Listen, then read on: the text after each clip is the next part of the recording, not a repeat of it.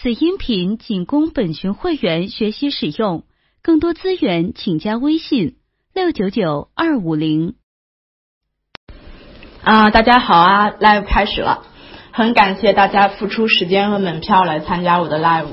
啊，这是我的第一次 live 啊，其实没想到会有这么多人来支持，还是有些惶恐的，因为我发现我的票价其实也不是特别低。啊，好吧，这是一条语音测试，大家听到的可以点个赞。然后如果有声音太大或者太小的问题，请大家告诉我。今天你 get 到了吗？微信 i g e t g e t i get get。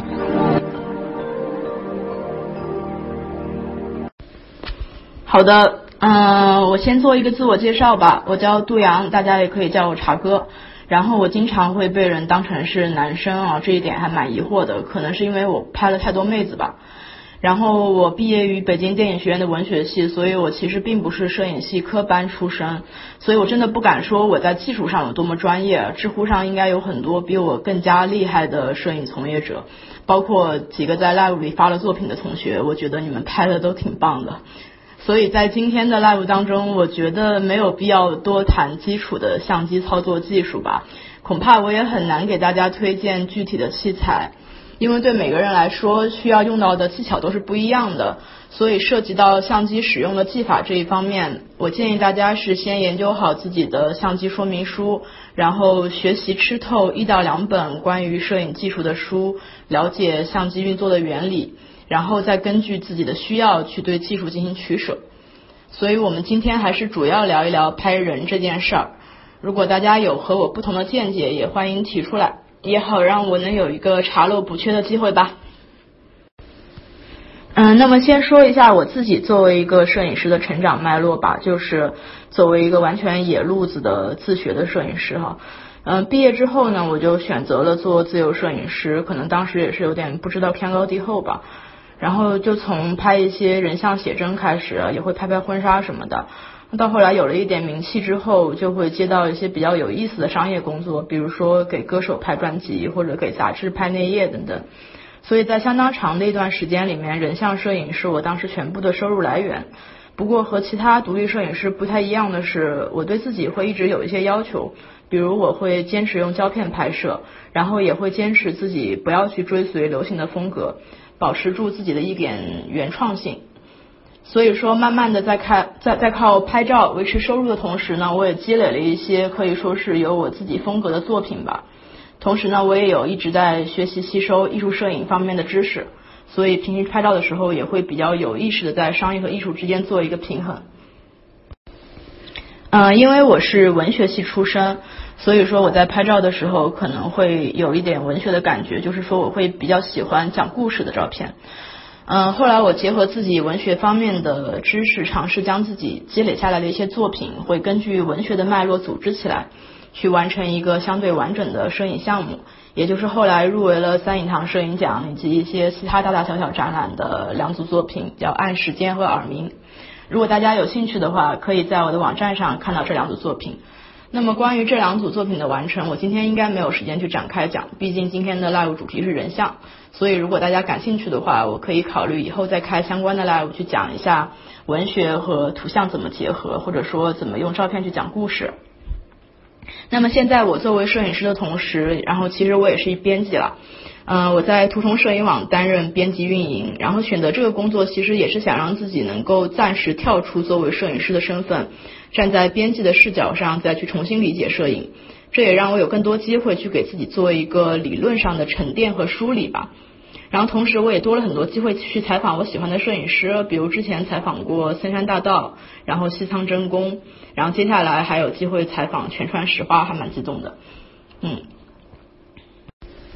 嗯，我觉得非科班出身这件事儿对我可能有一个好处，就是我完全是靠自己的摸索和自学来形成自己的摄影风格，而没有受到太多技术或者理论上的影响和限制。所以说，虽然也走过不少弯路，但是严格来说，所有的弯路都挺有用的。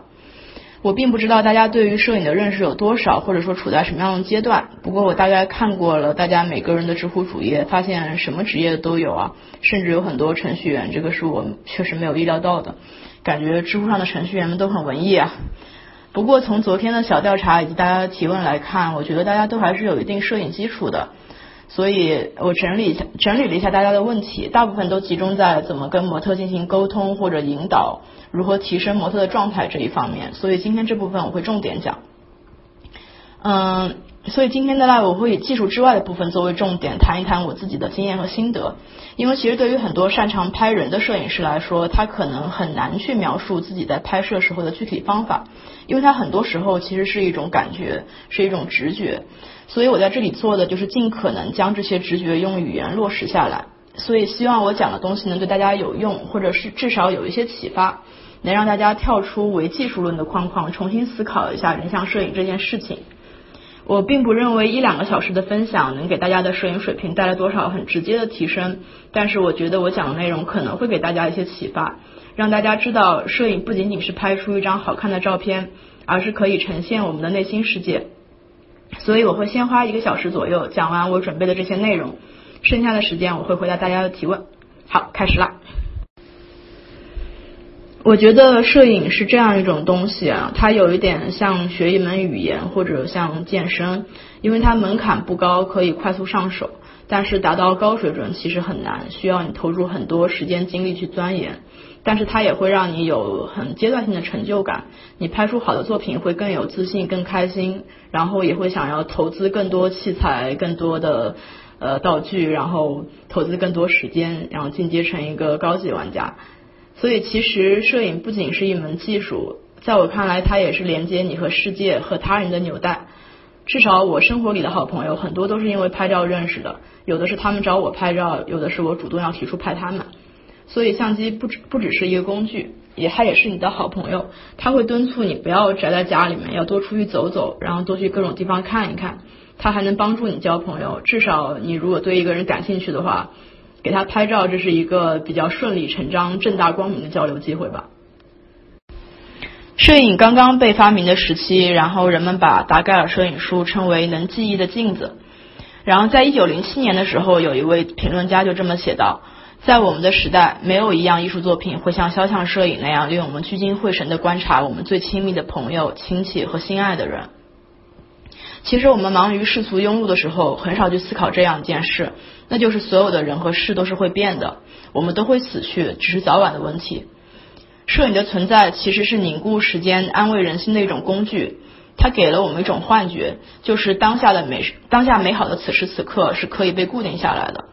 所以，自从摄影被发明以来，人们就有一种需求，想要通过自己的肖像达到长存不朽。所以，他会将自己最好的姿态摆出来，以供后人瞻仰。其实，一个人他再怎么不喜欢被拍照，他的一生中都会有这么几张照片：出生时的照片、结婚时的照片，还有就是遗照。可以说，照片是我们存在过的证据，是我们生活过的痕迹。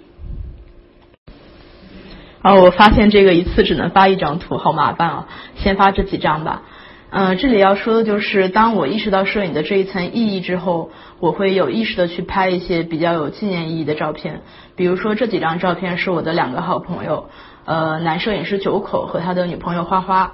然后他们俩就可以算是真正的北漂吧。他们刚来北京的时候，在后海租了一个小平房，然后我们经常会去他们家玩啊、吃饭啊什么的。然后他们在那里大概住了一年多，后来经济好了一点以后，就要搬家到一个新的小区去。但我觉得那个小屋对他们来说是非常有意义的，在那里有很多回忆，所以在他们搬家之前就给他们拍了一组很生活的照片，就全都是在他们的那个小屋里面的一些生活细节。然后就是有一个好朋友的父亲今年得了癌症去世了，在他爸爸去世两个月之前呢，他陪他爸爸来北京看病，我当时也去给他们拍了一些照片。我想说的就是，总有些时候你会觉得一些照片是必须要拍下来的，不拍下来你会感到遗憾。这大概为什么我不是很喜欢那些炫技的照片？可能对于我来说，我觉得还我还是觉得对于一张照片来说，情感是最重要的东西，技术有的时候它并不是那么重要。嗯，这是我说的那个朋友，他父亲的照片我就不放了。嗯，但这张照片是在就是发生了这件事之后，我给他在我们家天台拍的。然后对于我来说，就是我就很想记录下他又美又坚强的样子。就是我觉得他一个人承担很多事情的时候，真的是一个很美丽、很很勇敢的女性。所以对我来说，我不是很想拍下那些非常讨巧的甜美的照片。可能我觉得精神意义比较重要。大家时刻要记住的是，技术背后是人本身。你拍的照片一定一定程度上，它反映了你自身。嗯，有一句话是说，肖像摄影里面既能够看到被摄者，也能够看到摄影师自己。因为摄影师在拍摄肖像的时候，一方面他要把被摄者的身份特征拍出来，但另一方面其实也在尽量满足表现自己的表现欲吧。所以前提是说你对自己是诚实的，你拍的是属于你自己真正想拍到的照片，而不是一个受欢迎的完美的产品。所以从某种程度上来说，摄影也是另一种认识自己的工具。有人说摄影的门槛太低，是一种在技术上可以速成的艺术，所以整个摄影市场鱼龙混杂。但要我说，欣赏摄影的门槛也太低，它毕竟不像是程序员的代码，如果你不懂，你就无法评价。我觉得摄影太直接了，它只是一个画面，以至于任何略懂或者不懂的人都觉得自己有资格去评价它。那其实，在接触摄影之后不久，我就发现，似乎能真正打动我的照片，并不是那些在技术上非常完美的像电脑壁纸一样的照片。这种照片有种过分的精致，这种精致让人一望即知，其实还挺无聊的。所以我喜欢的好像是那种看起来比较暧昧，似乎有话要说，但是意义又不是特别明确的画面。所以那个时候我就会一边开始拍一边思考，就是一张能给人留下深刻印象、过目不忘的作品应该是怎样的。关于技术这方面，我想说的是，无论是曝光还是构图，其实都没有什么固定的准则。我们会经常看到的那些教程和准则，都是在教你拍出一张标准的、符合通俗意义上审美的，或者说很正确的照片。那我们当然可以通过拍摄这种标准的照片来训练自己的基本功，我觉得这是非常必要的。也就是说，要先了解技术的本质。但是当你需要进阶、需要发展出自己的风格的时候，就不要过于死守这些准则了。好的，我们先不从艺术的角度来看人像摄影啊，我想从一个知乎用户都能理解的角度，也就是所谓产品经理的角度来说一说摄影师和模特的关系。如果说我们拍摄的照片是一种产品，那它是不是能满足我们的用户，也就是被摄者的需求呢？是满足了他基本的需求，好看，还是深层的需求，就是呃体现出内心的精神，或者说嗯一种气质的展现？那么这里要分情况来看了。如果你是拍商业广告，那么你的用户就是付钱给你的客户，这个时候模特的意见可能不是很重要。但如果你是给朋友或者家人拍写真的话，那可以说你的用户就是你的这位被摄者。所以说到底，基于我们对人性的普遍理解，每个人活在世上最根本的需求都是被关注和被爱。如果你是通过为他人拍照，能够让他感受到他被理解着、被爱着的话，才可以说你赢得了被摄者的信任。嗯，我觉得拿自己来说，如果有人有一个人给我拍照拍的很好看，就是他给我他拍的我就是比别人拍的都好，我很快就会对他有好感，因为我觉得你看到的我是很好看的。嗯，所以我看到的是太多的人在摄影这件事当中太过重视技术。他们迷恋器材和各种配件，关心的是数据而不是画面的内涵。在我看来，这样的人被技术绑架的太多了。也许他们应该考虑一下，怎样能够从技术的层面解脱出来，更多的去思考摄影本质的东西。也就是说，从技术到艺术，是从怎么怎么做到怎么想的一个转变。在文学里面有一个概念叫做陌生化。他的意思是说，当一种文学语言被广泛的使用的时候，它也会渐渐落入自动化的模式。也就是说，如果所有作家都用同一种口吻去写文章的话，大家慢慢就会习惯。然后，哪怕这种语言多么的精精巧，多么的艰涩，它也会让人觉得不足为奇。这个时候，如果你突然用一些糙一点的口头语言什么的，反而会让人觉得诶很有意思。所以，这其实就是一种陌生化。在摄影当中也是一样，大家看多了技术完美的片子、过于正确的片子以后，其实有一些粗糙的、有一些小缺陷的作品，反而更加意味深长。我觉得这可能就是胶片摄影最近比较受欢迎的原因，因为胶片摄影并不是那么的准确、那么的完美，它会有很多种种你意料不到的一些效果。好的，接下来我们说一下器材。我觉得很多人的一个误区是所谓的器材决定论，就好像。我经常会被那些想学摄影的人问要买哪一款机器之类的问题。事实上，我觉得如果你真的想学摄影的话，从手机开始确实是一个很好的选择了。比如说我自己拍作品的话，一般是用胶片机，就是说拍创作；但如果拍商业的话，我会用数码。然后平时其实就是用手机。我觉得就是不需要在器材上给自己太多限制，还是用的随心所欲比较好。但的确，使用不同的器材确实会影响你观察世界的方式。比如说，我有些照片是用小型口袋机，就是幺三五胶片机来拍的，啊，就是现在被炒的很火的那个康泰时 T 三，什么水原希子，还有什么权志龙都在用的那个，呃，因为这个相机特别的便携，容易操作，所以我就拍的比较自由随意，甚至甚至在构图上啊、角度上啊也是比较随便的，这样反而我创作出一些就是比较有意思、比较灵活的照片。但是另一方面，我有的时候也会用哈苏和路来拍幺二零的胶片，然后这种相机比较大、比较重，然后需要很精巧的操作，所以我需要非常专注的使用相机，就几几乎是像是进入到一种类似冥想的状态了。然后呢，这个时候我的模特也会被我的状态影响，然后大家就都进入到一个这种很安静、很专注的感觉里面去，所以用这些机器拍出来的照片会相对安静。所以确实，不同的相机会在不同的程度上影响摄影师的工作方式和节奏，也影响最后的出片效果。总之，我建议大家，如果要买器材的话，就首先了解一下关于器材、关于镜头的常识吧，不要做伸手党。因为我觉得，如果你在选购器材的时候都没有耐心去了解它们的特性的话，你买回家其实也多半会闲置，你不会好好去用的。然后，如果你对某款机型感兴趣，但是你又呃想知道它拍出来是什么样的话呢？我我有一个建议啊，就是你不要去看那些测评，我我不觉得那些测评非常可靠。你可以在 Flickr 的器材库，还有国内的图虫的器材库，然后这些地方是可以看到这些呃相机就是拍出来，就是网友用用用它拍出来是什么样子的，然后看一看普通人网友用这些机器拍的样片，我觉得这样会可信一点。我自己的话就是通过这两种途径去确定想买的机器的。呃，之前有人问到关于手机摄影的问题，然后我就先谈一下手机摄影的呃一些我的一些看法。嗯，你会发现随着手机技术的提高，很多人会用手机来创作。如果你上 Instagram 关注一些著名的摄影师，你会发现他们也开始用手机拍很多作品。我曾经在我的微博上说过一句话。就是用手机和幺三五拍的照片，有的时候拍到的人物状态会比单反更好，出片率也更高。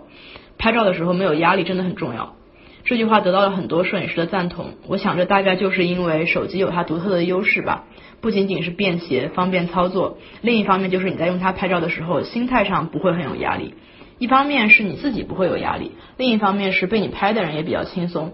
但如果你是用单反或者像哈苏那样一看就比较专业的机器来拍照的话，可能你拍到的照片就不会那么自然。这确实是一个客观存在的问题。嗯，大家可以看一下我在知乎专栏发过的一篇，就是用华为手机拍的九个九个年轻人，当时是跟华为合作的一个项目，然后。其实你可以看到，虽然在硬件的限制上，手机不论是画质还是镜头效果，它可能都很难赶上单反之类的专业设备。但是手机摄影的普及确实有一个很重大的意义，就是它它把摄影变成了一件很自然的事情，让摄影成为了每个人生活中就像呼吸一样普遍存在的事儿。就像很多朋友会说，你用手机拍朋友的时候，很容易拍到非常自然、放松、生活化的状态，但是用单反就很难。这确实是因为你的器材会影响到被摄者的心理状态。单反给人的感觉就是比较陌生，然后被拍的人首先就会产生戒备心理。然后另一方面就是手机比较便于操作，比较便于抓拍。当你想要捕捉一个瞬间的时候，手机是很合适的。所以我本人是觉得手机很适合用来日常创作，你也可以把它当做一个比较轻巧的日常的训练自己观察能力的小工具。然后比如说你想要去拍一个人的话，你可以先用手机去。做一个预热，然后让他对你和你的镜头不要那么敏感，不要那么防备。然后再说一下数码和胶片吧。嗯，我自己创作的时候，其实大部分是用胶片，因为我觉得胶片对我来说，它已经是我摄影语言的一部分了。也就是说，我其实是比较依赖胶片的质感以及颜色。然后另外一方面就是，其实。胶片它的水也很深啊，因为你用不同的胶片，然后用不同的扫描仪，其实出来的效果是非常不一样的。比如说富士魔术手扫描的话，它出来的照片就会比较鲜艳。然后如果你用诺日式的话，它可能更适合去呈现温和的人像，它的颜色会比较柔和。然后确实胶片拍人像的话，会显得皮肤比较好。嗯，我觉得一方面是因为它的细节的展示没有像数码那么丰富，然后另一方面就是它的颜色会比较讨巧。嗯，有人说数码偏叙事，胶片更容易让瞬间凝固，我觉得这个形容还挺到位的。而且对我来说，用胶片拍摄这个行为本身就会让我很谨慎、更严肃的对待我按的每一个快门，因为毕竟他们都是要花钱的。一般在商业拍摄的时候，我会用数码，因为你可以按很多次快门，而且数码比较可靠，无论是前期还是后期。它很适合你在完成一个任务，或者说需要交付一些特定的作品的时候来使用。嗯，而且数码的后期空间也是很大的。嗯，一般来说，如果是我自己的话，我去拍一个商业任务的时候，我会同时带着数码和胶片。大多数时候用数码来找感觉，然后来抓拍。但是当我拍到一个特别好的画面，一个特别好的状态的时候，我会用胶片再补一张。然后，呃，这个胶片的作品，它可能会成为我日后展览或者出版的时候来用的作品。然后数码的话，会成为给就是交给客户的这么一个产品。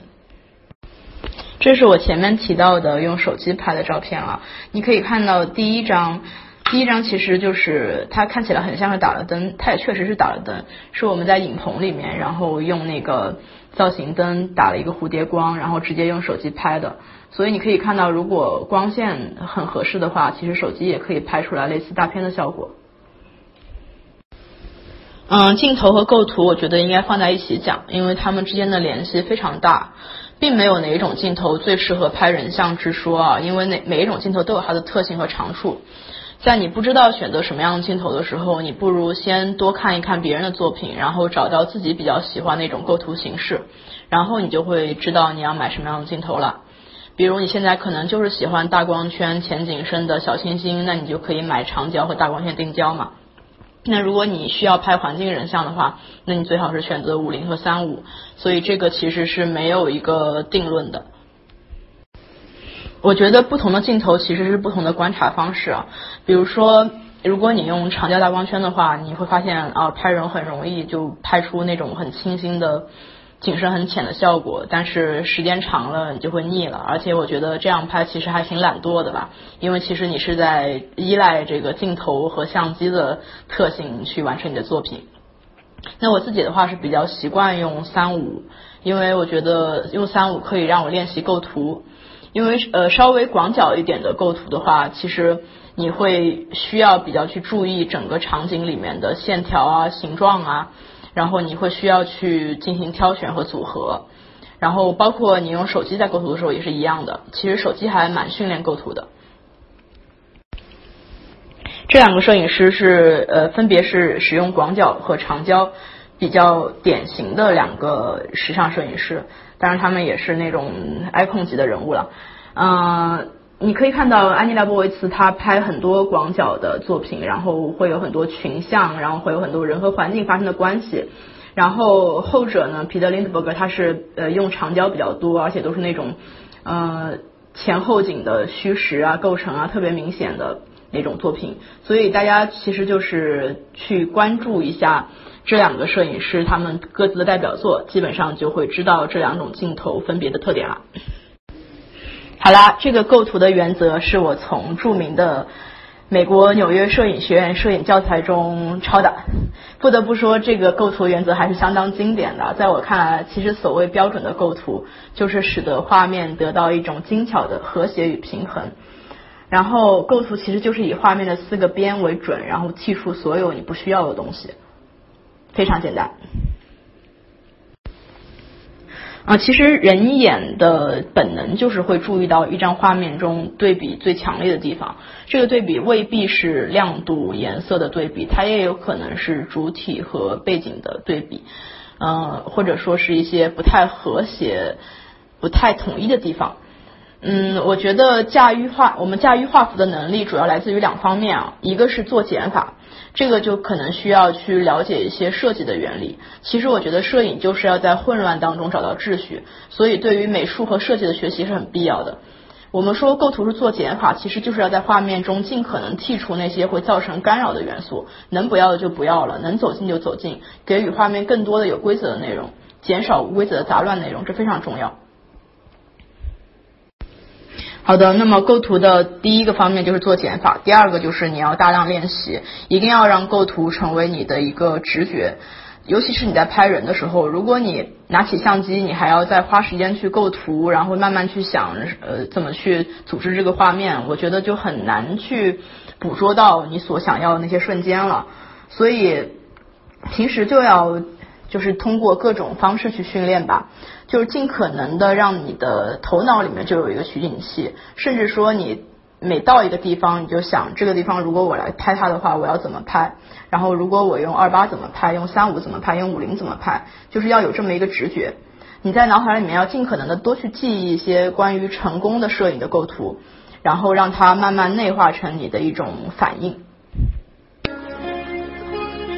今天你。get 到了吗？微信 i g e t g e t 啊 get get。这里讲一个比较有意思的练习构图和抓拍的方式，是我之前和一个摄影师朋友在聊天的时候我们聊出来的。就是说你在用播放器看电影的时候，因为有些播放器它有那个截屏功能嘛。你就可以在一边看，然后一边利用它的截屏功能，把有感觉的画面截下来。这其实是在训练你的抓拍能力，因为抓拍就是瞬间的选择，尤其当这个镜头在移动的时候，那就更好了。这有助于我们找到那个决定性瞬间。所谓的决定性瞬间，就是事实和摄影师的想象最为吻合的那一点。关于构图呢，我还有一个建议，因为大家可能拍着拍着会有一个形成自己的一个习惯吧，就是说可能习惯了某种构图，嗯，所以说在拍照的时候，如果你想有突破或者改变的话，你可以在构图的时候尝试每一个角度，比如说横构图拍过以后，你可以拍一张竖构图，然后俯视、仰视、蹲下来，甚至趴下来，甚至倾斜构图，或者说是呃站到一个很高很远的地方去。拍一个大全景，就是所有的所有的情况，你都可以尝试每一个角度、每一个构图，然后这样你有的时候会拍到一些就是突破你自身现状的画面吧。举个例子，比如这张就是我在给一对情侣拍结婚照的时候，我们当时是在那个颐和园的冰面上，嗯，昆明湖的冰面，冬天下雪了，然后我们在上面拍了很多很好看的照片。然后这个时候，就是跟我一起去的朋友突然提醒我说：“你可以站到旁边那个桥上去拍呀。”然后这个确实是我从来没有想过的一个角度，因为这种大全景我很少拍的，或者要拍的话，我可能也是跟他们站在一个水平线上去拍，所以我就完全没有想过可以这样拍，结果效果还挺好的。所以经常去想一些别人可能想不到的角度，它可能就会成为你的一个比较特殊的呃特点吧。好的，好的，进入到那个跟模特的沟通环节之前，我最后讲一下这个光线，因为我觉得，呃，谈摄影还是要谈一下用光的。嗯，我觉得光线特别重要，因为它是以传达气氛和情绪的手段。嗯，它有的时候有着化腐朽为神奇的作用，可能本本身一个不怎么样的东西，但是因为有着很好看的光照，所以就变得很美。嗯，所以有的时候我们拍摄的其实不是物体本身，而是光和物体发生的关系。所以用光的关键呢，是利用明暗的对比塑造氛围和层次感。然后其实也就两种选选择了，一种是自然光，然后一种是闪光灯。然后自然光是比较能够更好的保留当时的氛围。然后大家可以看到很多日本写真，它都是用自然光来拍的。然后可能顶多加一点反光板之类的，但是也是非常柔和，让你看不出来的那种。然后闪光灯就会有一种比较强烈的人工干预感，比如说那些时尚大片啊，那些呃要营造感染力或者说华丽感的那种大片，它都会用闪光灯。所以并没有什么好什么不好啦，一切根据你的需要而定，根据你想要这张照片传达出什么样的氛围，给人一种什么样的感觉来定。嗯，闪光灯有一些好处，就是大家平时可以稍微用一下。比如说，它会提高反差，会凝固画面，然后会强调人物的眼神光。就是我们可以在一些大家注意不到的地方偷偷用一下。我还是拿这张照片来举个例子，这张就是同样有环境光，然后也有闪光灯，就是我的快门其实还挺慢的，就是它能够拍到后面的那些城市的灯光，然后呢，同时又加了一个闪光灯，把我的主体打亮。嗯，一方面，呃，这这样的话，你画面中的那个光线和颜色会比较丰富，然后另一方面，就是用闪光灯直接去拍人的话，其实会有一种侵略性，或者说，嗯。一种闯入感吧，呃，我暂时找不到一个比较合适的词，但是就是一张用了闪光灯的照片，其实它会显得摄影师本人的个性会比较凸显。好的，现在我要吐槽一下糖水片儿，嗯，因为我觉得糖水片儿就是一种模式，一种不需要观众去思考的套路，而且我觉得糖水片里面的模特大多数时候只是摄影师的道具。看过很多糖水片之后，你会不会发现你根本不太记得这些模特的样子呢？他们的穿着、姿势，甚至笑起来的样子都是同一个套路。美是美的，但让人记不住。我看到很多教程会教你怎么去摆布模特的姿势，然后怎么去放他们的肩膀、脖子，然后摆出一个很像古典油画的很优美的姿势。我觉得这种唯美的人像当然也有它的美感，但可能并不是我喜欢的。因为为什么一个人要在照片里面摆出平时不会有的动作呢？这是很奇怪的事情。所以我们也许应该更加审慎的去看待流行的糖水片，想好了再拍，而不是盲目去跟风。我仍然认为拍人是需要好奇心的。你拍摄一个人就是在探索他、学习他，所以你不要提前去预设他。学习就是理解。然后，其实你拍到的照片一定程度上是能反映出你是怎么看待对方的。照片是非常诚实的，就好像有些女生的照片一看就是男性摄影师拍的，因为里面充满了性暗示的色彩。这就说明这个摄影师在拍摄的时候放进了很多自己的欲望。当然，这也是一种诚实了。所以，我觉得真心的要去理解对方，而不是把对方当成当成道道具。了解对方的性格，才能开发出对方真实的特质。所以我建议摄影师们都可以去学习一下心理学，不仅对于拍照，对于日常和人沟通交往都是很有用的。啊，既然一个小时已经过去了，果然我讲不完了，没关系，那我就稍微增加点时间吧。现在我要加快语速了。呃，现在终于进 进入到了和模特的这个沟通的环节。我要说的是，拍摄是一种合作，它不是单方面的行为。就是，其实我想说的就是说，就是。当你拍的照片你觉得不是很符合你的预期的话，其实你可能不要只怪自己，因为有的时候你的片子效果不好，可能是你的合作者和你不够对路。比如说最简单的合作吧，就是摄影师和模特的合作。然后呃高级一点、复杂一点的话，可能还会有造型师、有编辑、有客户等等，就所有人都是跟你一起去完成这么一组照片的。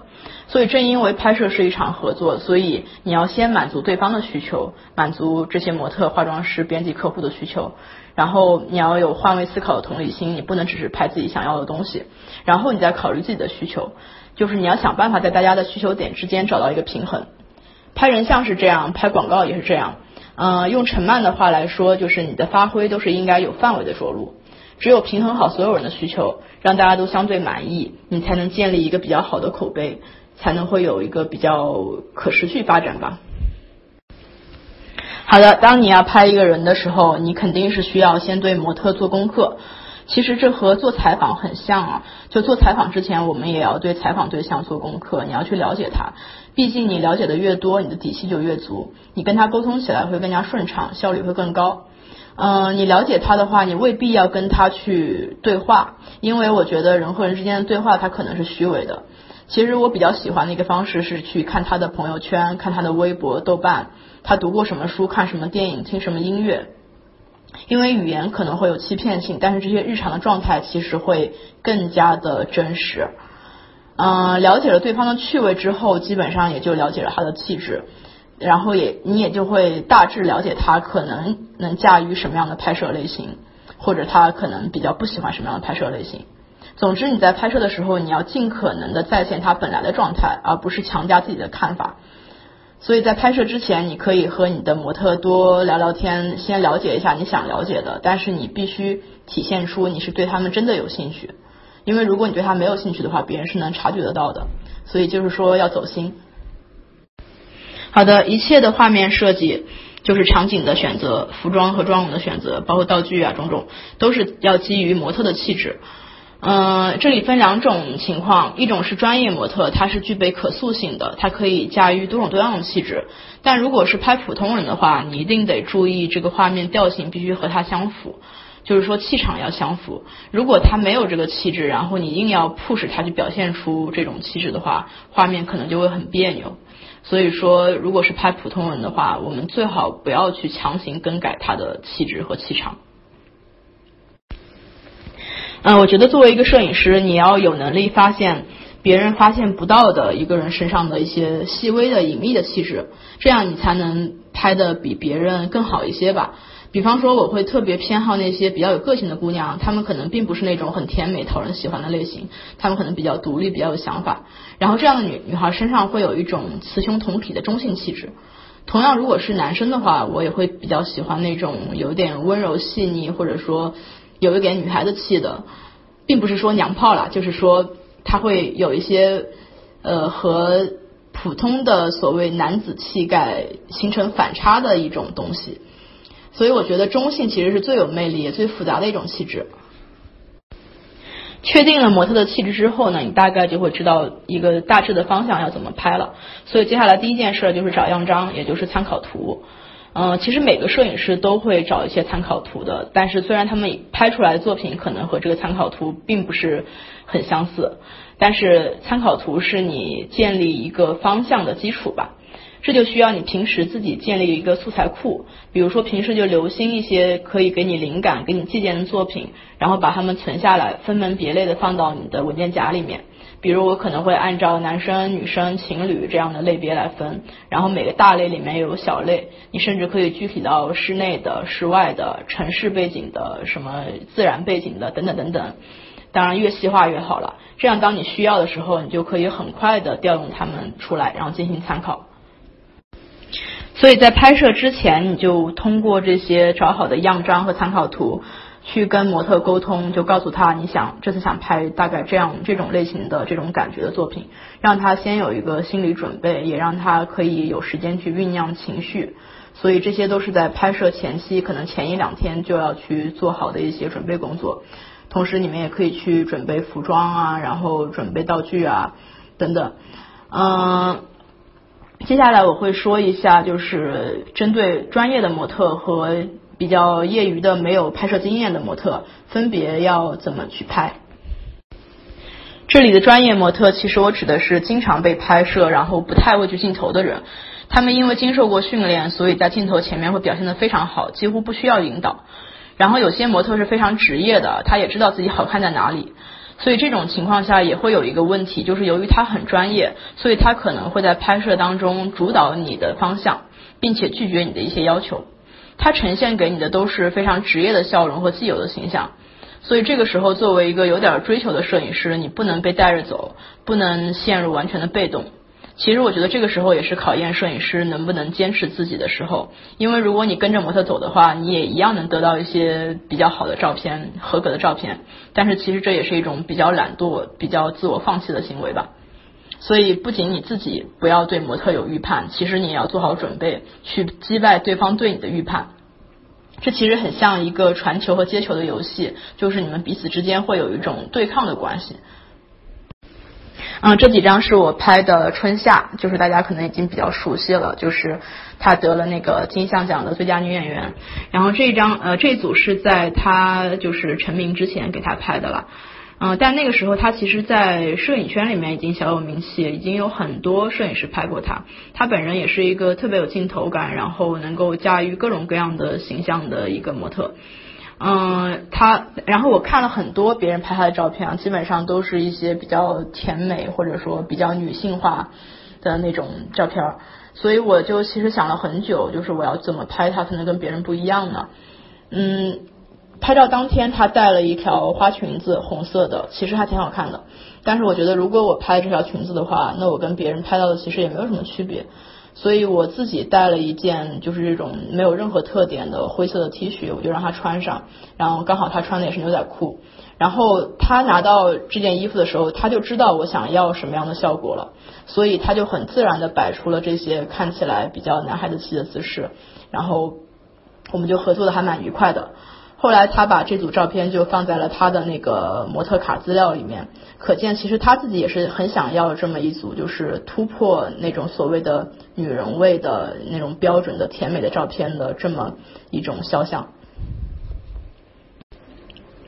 这一组是我给那个民谣歌手邵一贝，就是邵小毛拍的专辑的封面和内页，然后大家应该听过他的歌吧？那个什么《大龄文艺青年之歌》。然后他找我拍拍照的时候，其实他自己也没有什么想法，他不知道要拍成什么样的。但是我所了解到的就是他这张专辑是，就是他自己要独立出来，就是跟公司解约，然后独立出来做的一张，就是比较有突破的这么一张专辑。所以我就觉得，那在形象上也要有所突破吧。所以我就看他之前所有的照片，就是别的摄影师拍的，然后发现就基本上没有突破小清新的框框，都是拿着吉他或者穿着很清新的衣服，然后很没有攻击性，然后看起来很文艺的那种照片。所以我就跟他商量一下，就是说能不能拍一组就是稍微摇滚一点的，稍微有个性一点的，就是让人能记得住的照片。然后我们就合作的还挺愉快的。当然了，这里面有一些照片，就是他也挺喜欢，但是他并没有用在专辑里面，因为他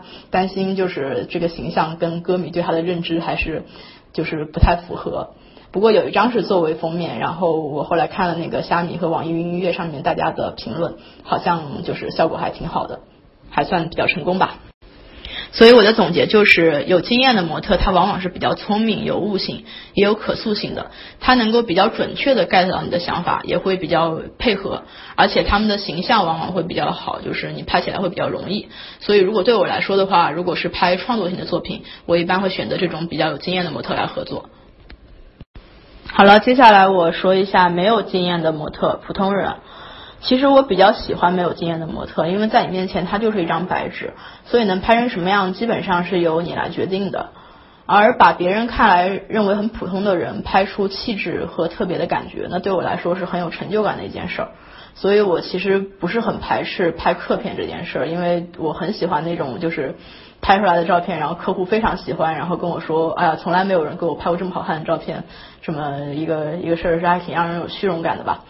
呃，没有经验的普通人，他确实存在一个问题，就是他可能会比较不自信，比较放不开，不自然。其实我觉得任何一个人，他面对镜头的时候都是很不自信的，只是有些人可能比较明显，然后有些人可能藏的比较深。但毕竟拍照的时候是只有摄影师能够看到拍成什么样，然后模特自己是看不到的，所以模特是没有底的。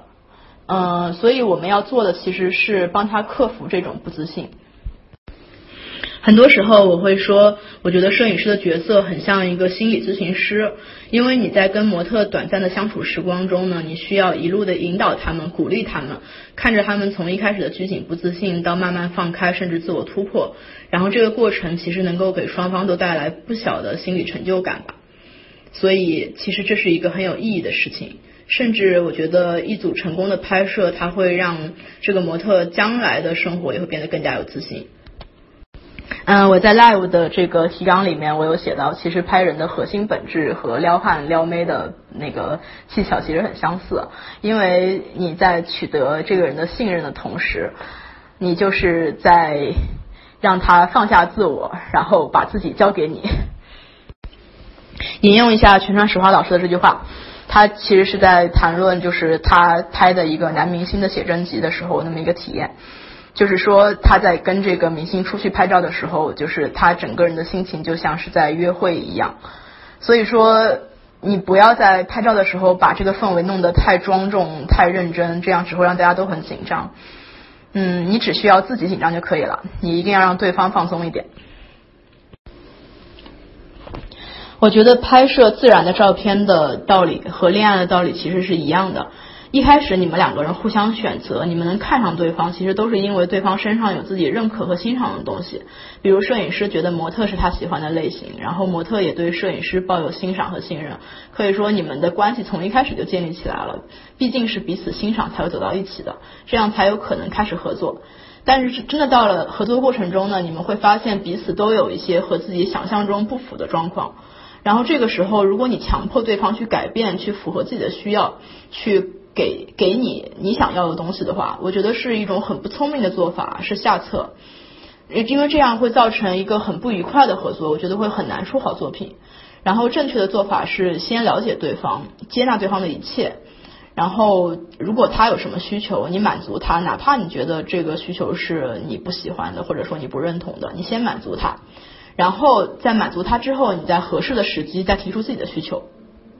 因为只有这样做才是尊重对方。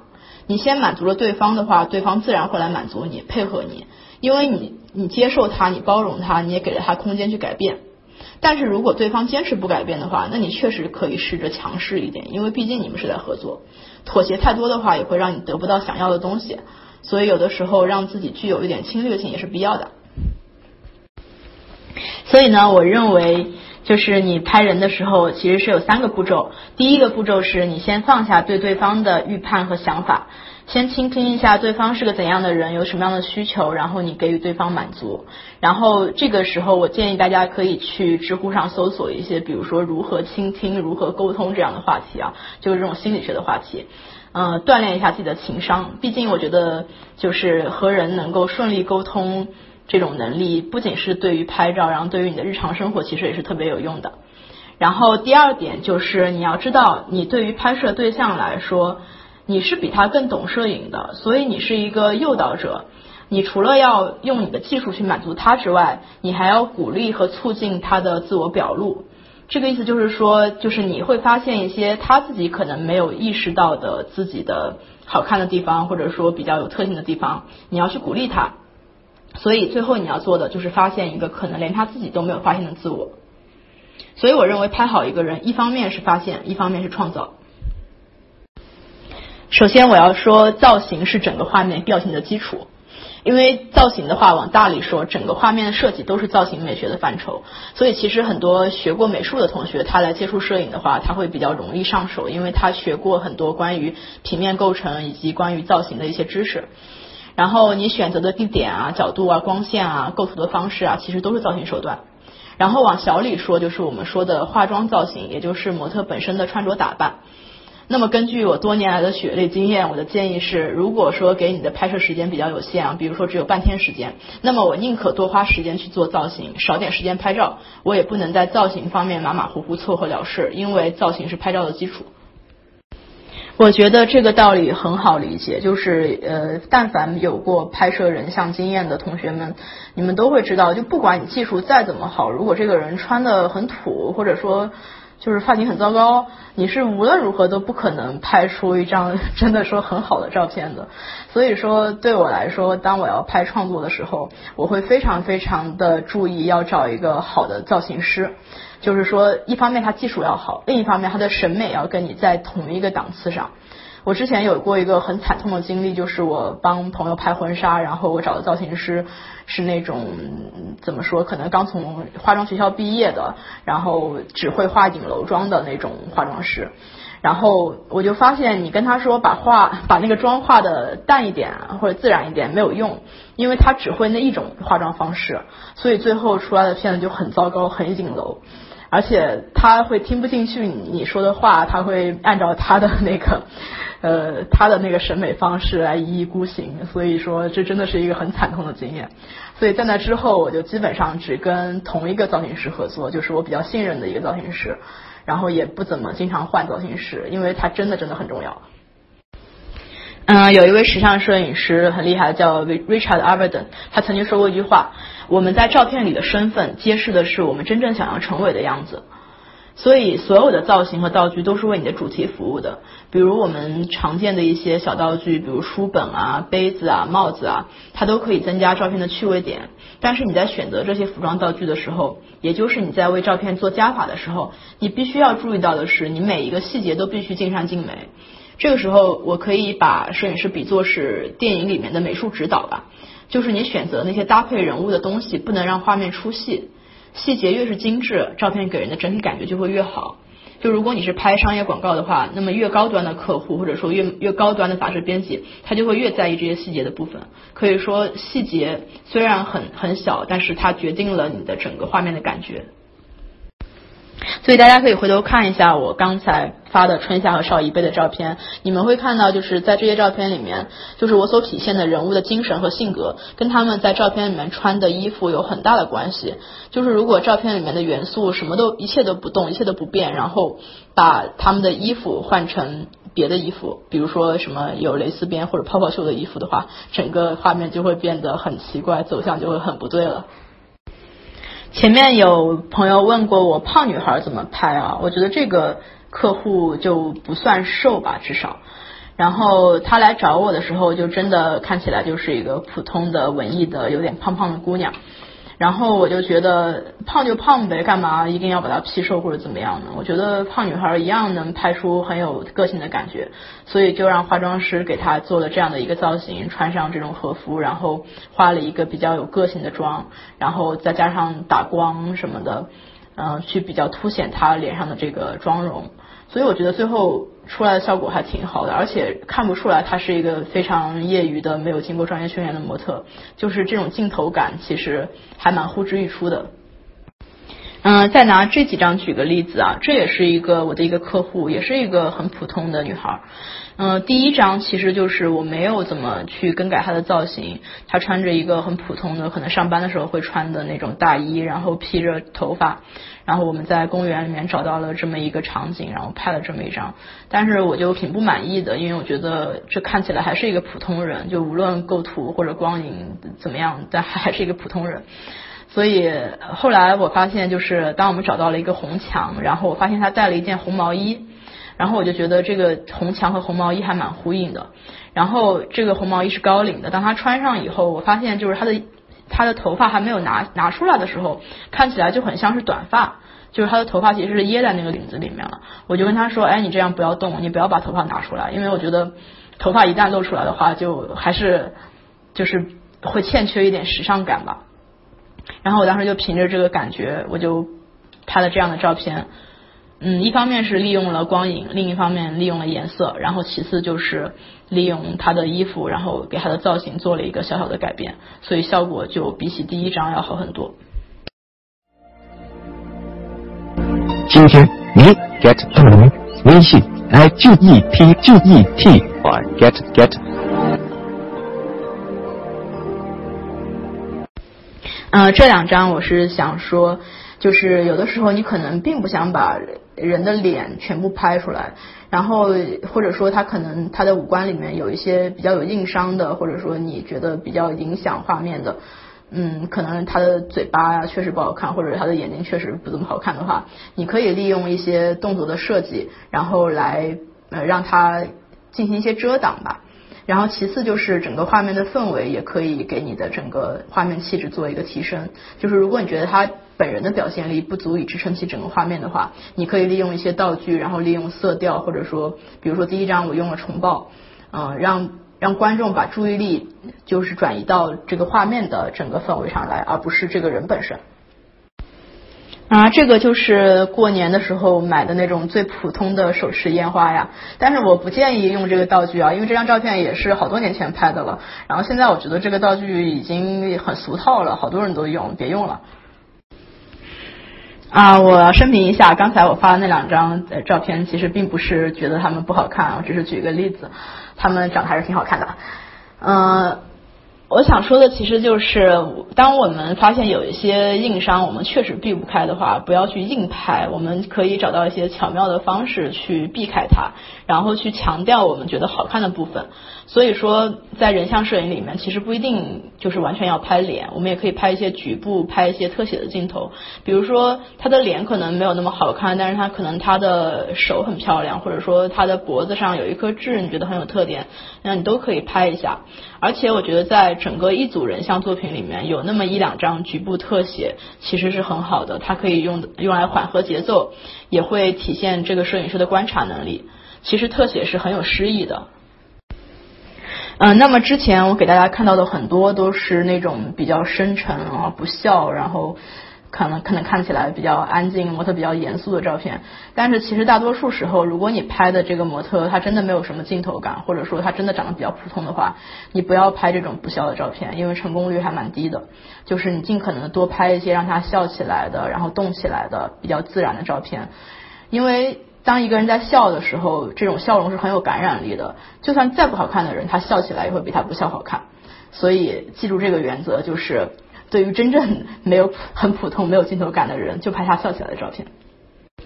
嗯，我看时间已经很久了，所以我觉得我今天肯定是没有办法完全讲完了，所以我接下来我就讲几个比较重要的点吧。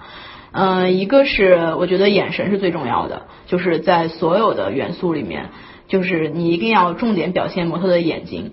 眼神比肢体更重要。这就是为什么我们总是对焦呃强调对焦要在眼睛上面。另外就是有条件的话，你最好能让模特的眼睛里面能有眼神光。你可以通过打闪光灯，也可以通过让模特的眼睛面对着窗子，让窗子里的光能映到他的眼球上面。就如果有眼神光的话，和没有眼神光真的特别不一样。嗯，大家可以尝试一下啦。所以在和模特做前期沟通的时候，我都会告诉他，我说我们拍照的时候，你一定。要学会用眼神对我说话。就如果大家看过一个美剧叫《全美超模》的话，就是那个模特选秀的节目，你会发现里面那些模特的老师在跟模特说怎么拍大片的时候，他们也会特别强调，就是你的眼神要能笑起来。所以这个我觉得真的是没有办法教，你要让这个模特自己去体会，让他可能对着镜子去练习一下这个眼神。我觉得一个比较讨巧的方法，一个比较轻松的方法，就是你告诉他，你就想象着你在。呃，照镜子就是你让他看镜头的时候，你把镜头想象成镜子，因为一般人在照镜子的时候都会比较专注的看自己，然后这个时候他的眼神会比较凝聚，然后这是一个比较简单的方法。而且就算模特的眼睛没有看着镜头，他可能看着另外一个地方，有很多这样的照片嘛，那其实他的眼神也不是涣散的，就是他即使看着另外的地方，他的眼神也是一定是聚焦于某一处的，他绝对不会是一个很没有方向的一个眼神。就是如果大家以前看过一些，就是比如说教你怎么更上相的一些小技巧的话，我记得有一个视频是教你挤卧蚕，就是把眼眼睛下面就卧蚕那一块的肌肉给绷起来，这样会显得你的眼神比较性感。其实也是一样的道理。嗯，然后还有我比较常用的方式是，我会。让那个模特微微收一点下巴，因为这样的话，就是这种微小的角度的变化会让你的脸显得比较小。就是前提是你的镜头跟它是平视的状态哈。然后另外就是呃舌头抵住上颚，这个也是此前比较流行的一种方式。但其实我觉得他们都有一个共同点，就是本质上它都是让你的一小块肌肉绷起来，这样就能把你松弛的轮廓给塑造起来。那为什么健身者和舞者的身体会让我们觉得很美？因为他们时时刻刻在控制自己的每一块肌肉。就我们可以去看一些时尚大片的那种后台拍摄花絮，你会发现模特们的动作，他们行云流水，从来没有僵在某一处，从来就不是说你跟他说摆一个什么 pose，然后我就定在那儿了，他都是一直在动的。然后随着快门的节奏，然后还有音乐，他们的动作就很像一种舞蹈。在这个过程中，摄影师和模特会达到一种高度的默契和配合，他们不需要语言交流，处处流动都是美的。所以我建议大家可以多去看一些这样的视频，去体会一下这样的感觉。然后这些视频还是挺容易找到的，比如说 B 站有很多资源，大家可以去搜关键词 Vogue 后台什么的。嗯，大概就是这样。嗯，我觉得拍照其实有的时候很像拍电影，尤其是你在拍那种很有故事感的照片的时候，它就很像是电影里面的一个截图嘛，对吧？所以其实你去跟模特说摆什么 pose，或者说去体现一个什么样的情绪的时候，它很像是给模特说戏。而当你想让模特表达一种情绪的时候，你不要跟他说那种很抽象的什么我要悲伤的情绪，或者我要怎么怎么样，你不如就让只让他去做一个动作，就是你很直接的告诉他我要一个什么样的动作。然后通常这样呈现的结果，你会会比你直接去告诉他去表现什么样的情绪来的更准确，因为有的时候，很多时候情绪是没有必要过度表达的，只要点到为止就已经够了。所以有一种说法是，会摄影是会导演的第一步。那么这个小技巧其实也是之前和一些摄影师朋友讨论，包括和一些导演朋友讨论，就是我们得到的一个共识啊，就是说一个非常直接的词，其实要比你给他描述一个抽象的感觉要高效的很多。因为当你说这个很抽象的感觉的时候，模特可能就会有点懵，有点犯怵，他可能会就会觉得，哎呀，我是不是表现不出来你要的这个状态啊？所以其实，在大大部分时候呢，我们的引导都是非常直接的，比如就说下巴收一点，肩膀放松一点，眼睛往远处看，手放在桌子上。然后对于表情的引导，可能就是说，哎，你想一些高兴的事儿，想一些难过的事儿。然后我有一个朋友，他他是那种艺术摄影师，但是他在拍肖像的时候，他的引导词是，哎，你做一个想死的表情，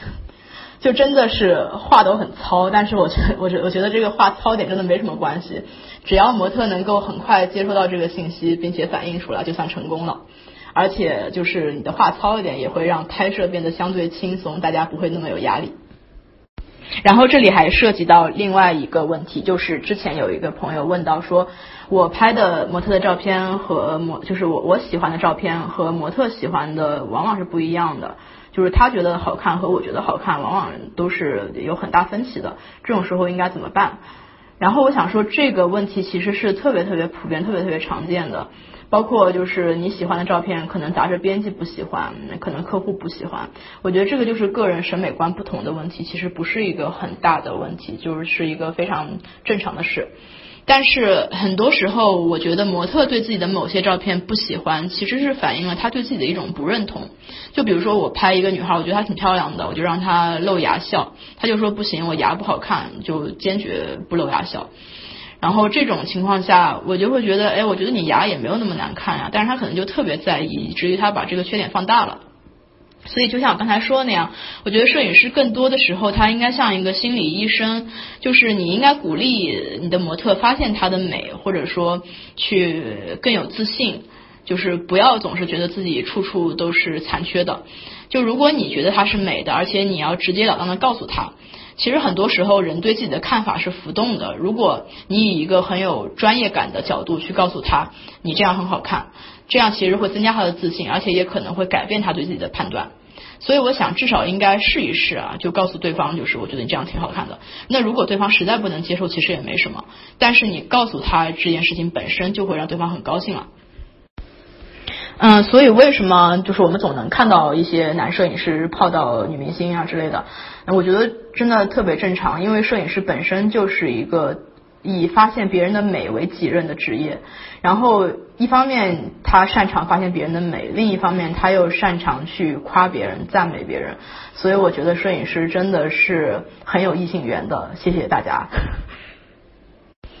那我们刚才已经说了很多，就是决定拍摄效果的，一方面是造型，然后另一方面就是一些心理上的一些小技巧。那么在拍摄节奏这件事情上，我想说。整个拍摄其实就是一个心理战，最重要的是你作为摄影师，你必须掌控全局，就像你是导演的，你必须得控制整个剧组的走向一样。即使你是拍摄一个很牛逼的、很知名的人士，你也绝对不能没有底气，不能露怯。你一定要表现得非常专业，要让你的拍摄被摄者时刻感受到你的自信。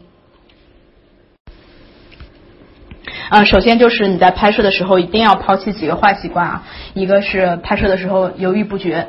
嗯，就算你心里面有一些犹豫不决，你也不能表现出来，就嗯，至少不能让你的模特感觉到，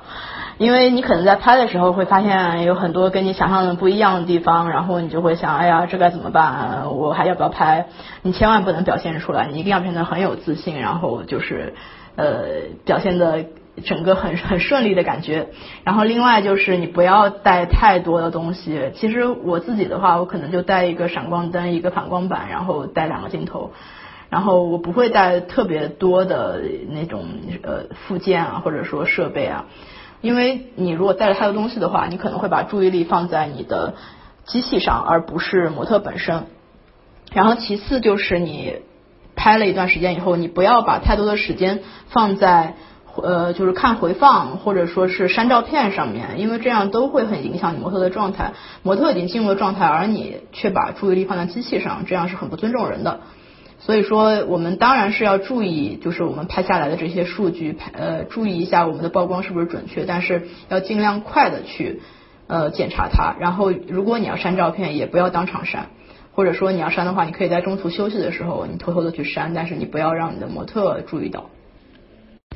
呃，一般来说，在拍照的时候，前二十分钟到半小时是以聊天和熟悉为主。然后这个时候，如果有化妆师在给他化妆，或者说妹子自己在化妆的话，这个过程中就是其实你可以利用这个时间去找一下她好看的角度。比如说这个时候，你就可以用相机给她随便的捏两张，然后说，哎呀，我就随便拍一下。但其实是你你已经在找她的角度了，就侧面、正面、半侧面，你都拍一下，然后自己研究一下她哪个角度最好看。这样的话就避免在开始拍摄的时候你才去慢慢的找，这样就很浪费时间。呃，在开始拍摄之后的十分钟其实是特别关键的十分钟，因为这个时候模特会比较没底，然后他跟你也不太熟，他也还没有 get 到跟你的默契，所以这个时候你一定要给他建立起自信，你要给他一个好的暗示，你不要删照片，也不要说带有否定色彩的话，你不要说他有什么什么样表现不好的地方，不要说各种缺陷。然后你最好是有一个，比如说你属于你自己的小套路，就是这个套路可能是就是拍什么样的妹子都会拍出一个比较好的效果的这么一个套路，然后去用它，然后拍出一张相对来说还比较可以的照片给他看一下，然后这个时候他就就会赢得他初步的信任，然后你接下来的合作就会比较轻松。然后这个时候你可能会发现你拍到的画面跟你想象的不太一样，你要接受这是很正常的事儿，而不是把你的失望表现出来。其实电影是遗憾的艺术，摄影很多时候也是一样的，就是你想的跟你拍出来的不一样，这个是特别正常的一件事儿。而且更多的时候，其实好的照片往往处于计划之外，你应该接受这种就是这种状况，然后去利用这种状况，把整个情况就是扭转到好的局势来。好的，拍摄对象状态往往是由你的状态决定的。这句话是什么意思呢？就是说，如果被摄者的状态不好，或者说他。表现的好像很没有镜头感，其实很多时候可能是你作为摄影师的心态出了问题。你可能刚拍了几张以后，发现这个情况跟你想的不一样，从而变得有些烦躁、有些不自信。然后这个时候你可能会怀疑你的能力，甚至怀疑是模特不行。而你的这种情绪和气场其实是会传染给模特的，从而导致你们的合作可能会不愉快。因为两个人的关系其实是互动的、相互影响的。这一点我觉得不只是摄影啊，其实用于任何涉及到两个人。甚至两个机构和公司的合作的时候都是一样的，就是一方一方的状态不佳会影响另一方。所以你要做的是，如果不到最后一刻都不要放弃和热血啊，就是说你要做的是坚持自己一定要能拍出好照片这份自信，以及对于拍摄对象一定要不遗余力的欣赏。你要去做一个给予被摄者自信的人，而不是把你拍摄的成功成功与否归咎于模特，让模特去承受这份压力。我曾经说过一句话，就是单从工作本身来谈的话，我觉得情绪稳定这种品质有的时候比才华更重要。因为面对压力调整心态的能力本身就是一种软实力，甚至是最重要的实力。所以每次拍摄的时候，你要明白两个前提：一是除非这个拍摄已经成为了一种流水线的模式，比如说一些商业的摄影工作室，它可能就是这种流水线，这个不在我们讨论范围之内。然后一般情况下，其实你是很难完美的做到和你预想的一样的。其次是，尤其是对于初学者来说，你要这样想：每次拍摄能有两三张非常好的片子，就已经是一种成功了。你要知道，即使是拍出过很多经典作品的大师，他们的废片也是成功作品的几十倍甚至上百倍。这样去想的话，你就可以减轻很多焦虑。然后减轻焦虑的一个好处就是，你可以去除杂念，不去想东想西，想些乱七八糟的事情。因为我觉得，只有投入和专注，才有可能得到最好的结果。好的，那么送给大家荒木经文老师的这句话，他的书里面写的，我觉得这句话里面，你把恋爱这两个字替换成摄影，道理也是一模一样的。因为无论是恋爱还是摄影，都是人跟人之间的关系嘛。所以，我觉得荒木老师能够泡到那么多妹子，也是有他的原因的啦。好了，因为时间真的不多了，所以我就说最后的一点吧，就是利用音乐进入氛围。嗯，带一些你喜欢的音乐，在拍摄的时候去让模特去听，这真的很重要。它不仅仅是用来活跃气氛，它其实更重要的是将你们两个人都带入到、引入到某种氛围中去。比如说，如果我们去看那些杂志后台的那种花絮的话，就看比如说《Vogue Italia》的它的那些呃剪辑的很精美的那种大片花絮，你会发现。就是那些编辑配的每每一个音乐，它都是跟他所拍的照片的氛围是完全吻合的。所以，如果你要是不知道应该带什么样的音乐在现场的话，你可以参考一下这些视频。然后你会发现，每一种音乐都有它的特性，然后每一种音乐都可能会引导出某种情绪。其实我觉得拍摄的时候最好的状态就是两个人都能沉浸在音乐里面，然后两个人就会达到一种默契吧。这个时候甚至不需要去引导，就是一切都是很自然的发生的。天啊，这个内容我真的准备了好多啊，但是现在真的是没有时间讲。这样吧，那我还是花个十分钟时间简单讲一下这个问题，希望大家还有精力继续听，好吗？嗯，其实利用互联网去推广呃自己的作品，我自己的经验呢就是。嗯，先在一些摄影社区，或者说比较泛艺术的社区，比如说豆瓣啊之类的，或者 Flickr，然后图虫、Lofter、微博都是可以的，然后发自己的作品，这个大家都已经知道了。但是我觉得，呃，最重要的其实不是发作品这件事儿，而是你通过发作品找到和你志同道合的一些摄影的伙伴，然后你们可以共同进步。嗯，其实也就是类似于所谓的进圈子，但是我不太喜欢这种说法。但是我觉得你在选择自己的拍摄呃，你在选择自己的小伙伴的时候，你一定要注意一点，就是对方是不是一个持续在学习、持续在成长的人。因为我觉得一个很不好的一个成长模式是，你们大家进入了一个圈子以后，然后就互相捧，然后不管拍什么样的东西，然后都会有一大堆人点赞。这样的话，你就会止步不前了。所以最好是能遇到那种很善于批评你，然后他也会批评自己的这种朋友。然后当你对自己会有更多追求的时候，你就不会再满足于在摄影社区发作品了。然后这个时候你就可以留意一些比较正式的摄影展览和比赛，他们他们一般都会在那个网上就是。放出自己的征稿信息，然后国内国外都可以看。然后这方面呢，我稍后我会整理一个 list 给大家，我会发在那个我的知乎专栏里面，叫摄影书房这个专栏，大家可以关注一下。因为呃，就是有一些比较具体的网站了，在这里说的话太浪费时间了。然后我建议的一个呈现自己作品的方式，就是把你的作品做成一本摄影书，而不是一个非常零散的一组照片，一张一张的，那样还挺不好看的。就是把自己作品做成一本书的话，其实就是有助于你去理清一个脉络，然后让你的作品呈现的更精致，也更有节奏感。然后，当你有一本摄影书之后，你会更加方便的去推广自己，包括给策展人看，或者是参加一些摄影书展，都是很便捷的让别人看到你的作品的方式。然后我的建议就是说，大家在就是比较了解摄影，然后技术也尽善尽美之后，就是最好能多去了解一些关于摄影理论、摄影史方面的一些比较严肃的内容。因为我觉得，就不要只限于追求做一个拍照拍的很好看的这么一个摄影爱好者吧，就至少有一点对于成为艺术家的追求。所以在这里安利一下图虫的摄影书房以及影像频道，这些都是我现在作为编辑在做的内容，而且我觉得确实值得安利啦，因为我们真的在做一些很好的内容，比如说摄影师的采访以及一些摄影师的整理等等。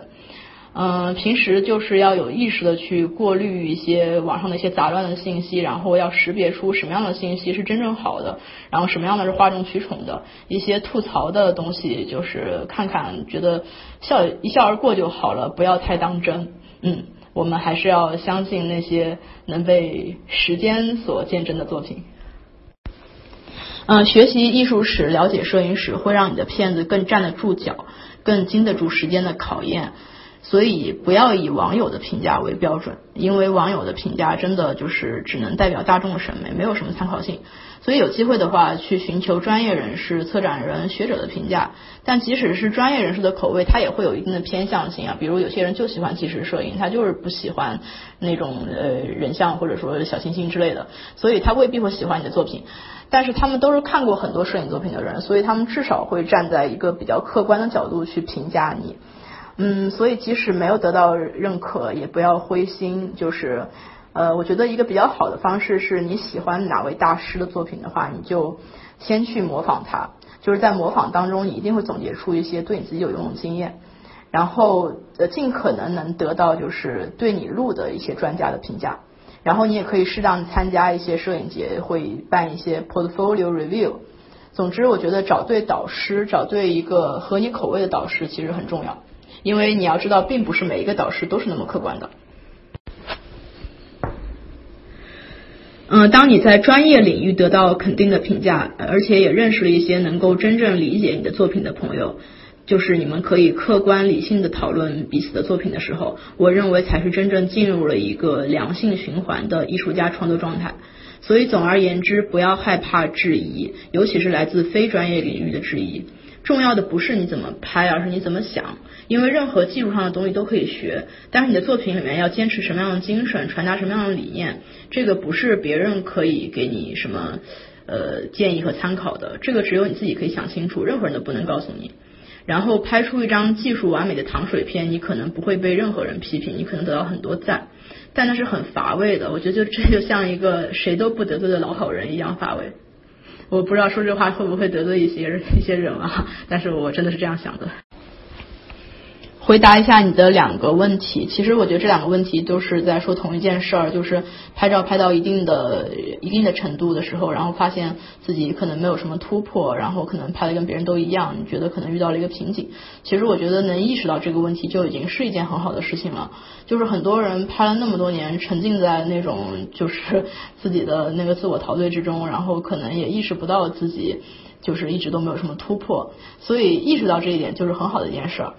所以我建议你的是，就是该放的时候可以放一放，然后多去接触一些摄影之外的艺术形式，比如说看书也好，就看文学也好，然后看各种当代的艺术作品也好，然后去看各种各样的展览，然后看各种各样的造型作品，然后将看到的那些好作品给你灵感的作品，就是纳入一个自己的档案。